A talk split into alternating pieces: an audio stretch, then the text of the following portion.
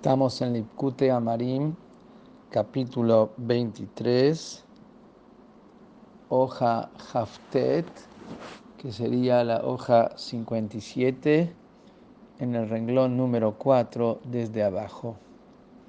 Y explicó la diferencia entre la unión que hay a través del estudio de la Torah con la anulación que hay a través del cumplimiento de mitzvot que en el estudio de la Torá, la Torá que él estudia, esa es la propia sabiduría divina y la voluntad divina, y está unida totalmente a la persona, al pensamiento y a la palabra y al alma de la persona. La diferencia que el cumplimiento de las mitzvot es solamente como el órgano, el miembro, está anulado frente a la voluntad del alma que se encuentra dentro de él.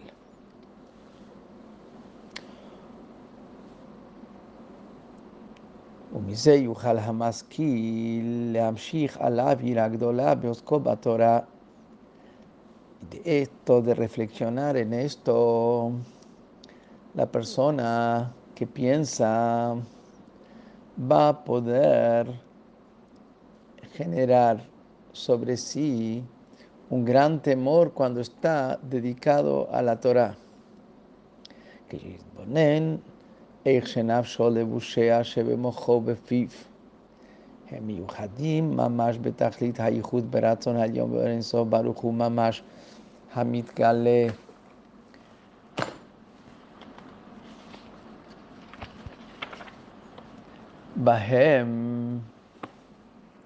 cuando la persona reflexiona cómo su alma y las vestimentas de su alma que están en su cerebro y en su boca están unidas realmente, literalmente, una unión absoluta y total con la voluntad superior y la luz del infinito Baruch que está revelada en ellos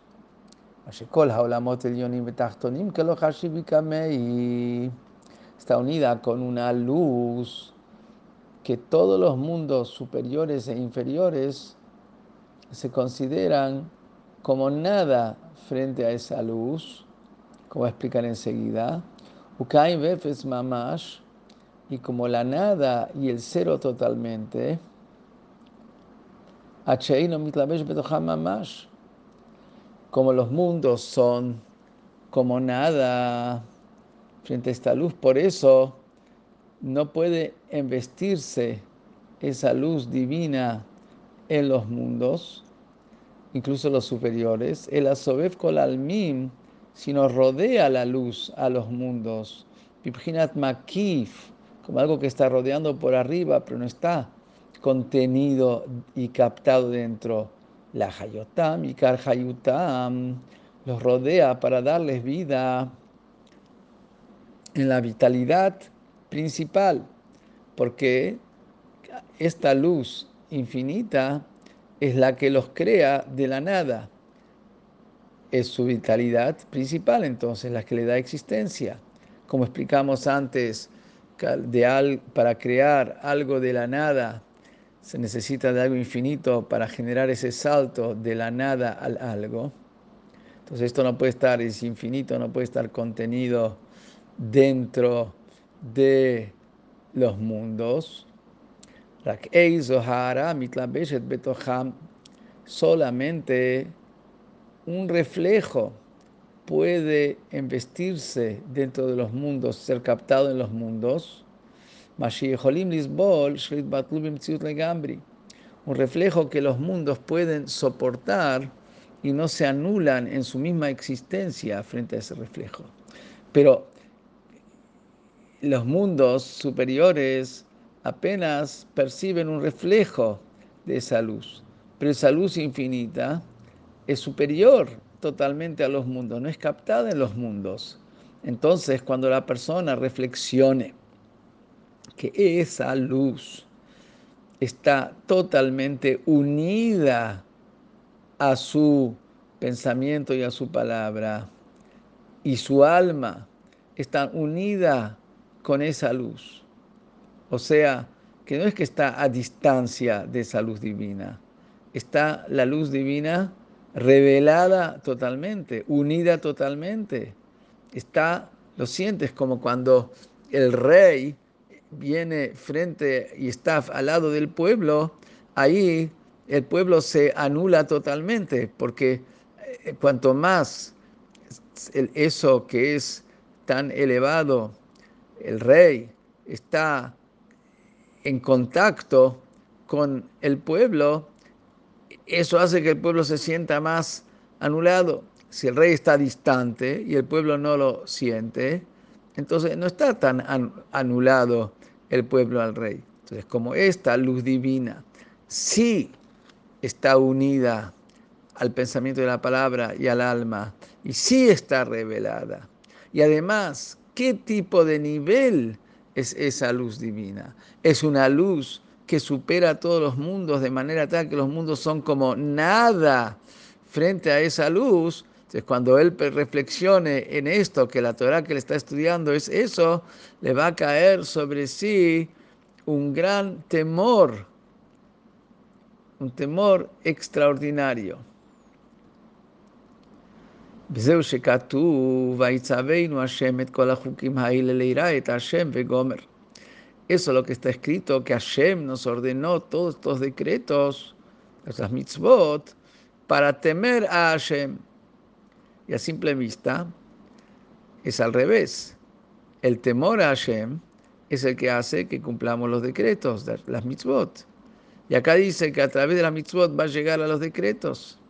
Y la respuesta es que hay un temor de Hashem que es previo a los decretos que es el temor de que hay mínimo que hay en la persona de no querer transgredir la voluntad divina, el temor básico, que es el temor que lleva a los decretos. Después hay un temor que viene como consecuencia de cumplir el decreto cuando la persona reflexiona que la luz de Hashem está unida a él en su estudio, ahí el estudio mismo, los, los las mitzvah, es la que los lleva al temor.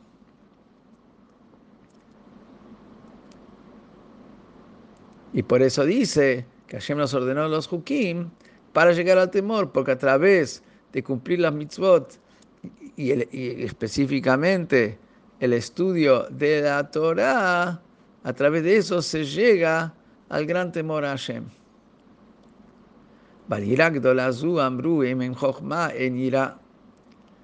Y sobre este gran temor, que quiere decir un temor frente a la magnificencia total de Hashem, sobre eso dijeron los Jajamim en Pirkei Avot, si no hay sabiduría, no hay temor. Por, como dice ahí en Pirkei Avot, si no hay temor, no hay sabiduría. Si no hay sabiduría, no hay temor habla de dos diferentes niveles de temor. Hay un temor que es sin ese temor, no hay sabiduría, que es lo que dijimos antes, que el temor a transgredir el mandato del rey de los reyes es la base de cumplimiento de la mitzvot. Pero después está lo que dice, sin sabiduría no hay temor, se refiere que a través de, la sabiduría, del estudio, de Torah, a través de eso, cuando reflexiona en qué nivel de unión y con qué nivel del infinito de Hashem se une, llega a un nivel de temor que sin esa sabiduría, sin ese estudio, no hubiera llegado ese temor.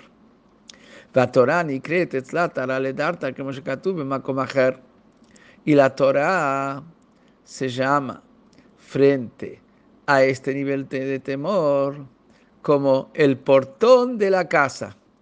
Es decir, la casa misma es ese nivel de temor a Hashem. Pero para poder llegar a esa casa necesita un portón. ¿Cuál es ese portón? El estudio de la Torah. El estudio de la Torah es el que permite que llegue a ese temor. El pero no toda mente puede soportar un nivel de temor como este. ¿Por qué? Porque se necesita tener una reflexión y se necesita tener una captación de, lo que implica estar unido al, al, infinito a través del estudio y no cada uno capta y se ve movilizado por eso.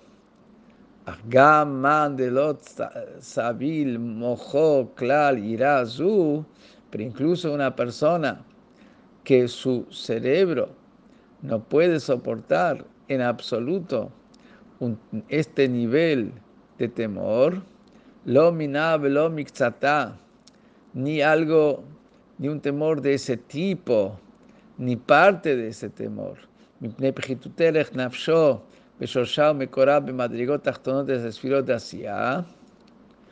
Porque su alma es baja de nivel en la raíz ni en la fuente, en las diez sefirot, está en un nivel muy bajo de las diez sefirot, del mundo de Asia, que es el mundo más bajo.